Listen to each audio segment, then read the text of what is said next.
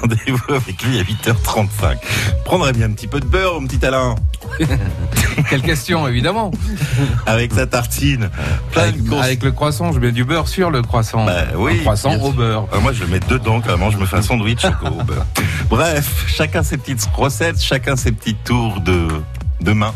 Comme ça. Et chaque jour, c'est Chacun Régine. son cholestérol. Voilà. Régine Rossi-Lagorce, la cuisinière officielle de France Bleu Limousin, vient nous donner ses bonnes astuces. Bonjour Régine. Bonjour, aujourd'hui c'est le beurre en cuisine. Allez tiens, on va attaquer avec le beurre maître d'hôtel. Alors c'est un beurre qui est composé, euh, c'est une recette française, hein. et d'ailleurs dans tous les pays du monde, on trouve le beurre maître d'hôtel en français. Alors c'est un beurre qu'on a préparé avec euh, du persil finement émincé, du jus de citron, du sel, du poivre. Vous allez pouvoir mettre ce beurre sur une viande euh, mm, rouge ou blanche d'ailleurs, euh, cuite.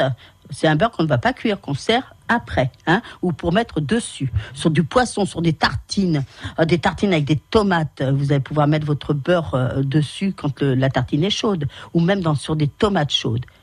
Un beurre vraiment à toute épreuve. Et puis surtout pour le, le rouler, vous allez pouvoir le préparer, le mettre comme un petit boudin, un petit saucisson, le, mettre dans un petit bocal, et puis après vous aurez plus qu'à qu'à couper des petites tranches. Et puis si on faisait un petit beurre noisette. Alors dans un beurre noisette, c'est un beurre noisette, c'est un beurre qu'on a chauffé.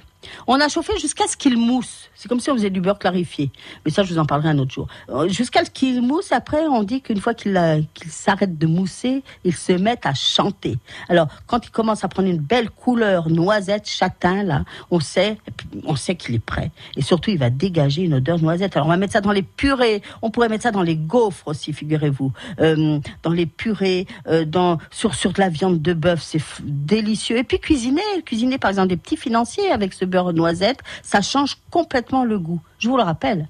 À La cuisine, c'est de la chimie. Donc avec ce beurre noisette, beaucoup de choses toutes simples, comme une purée de pommes de terre, va complètement changer de goût. Et puis je vous parlerai d'autres beurres plus tard, parce qu'il y en a bon nombre de beurres. Eh bah oui, tout à fait. Beaucoup de variétés de beurre, beaucoup de conseils que vous donne Régine et que vous retrouvez sur notre site francebleu.fr. Régine, demain, nous aidera à laver nos salades. France Bleu Limousin.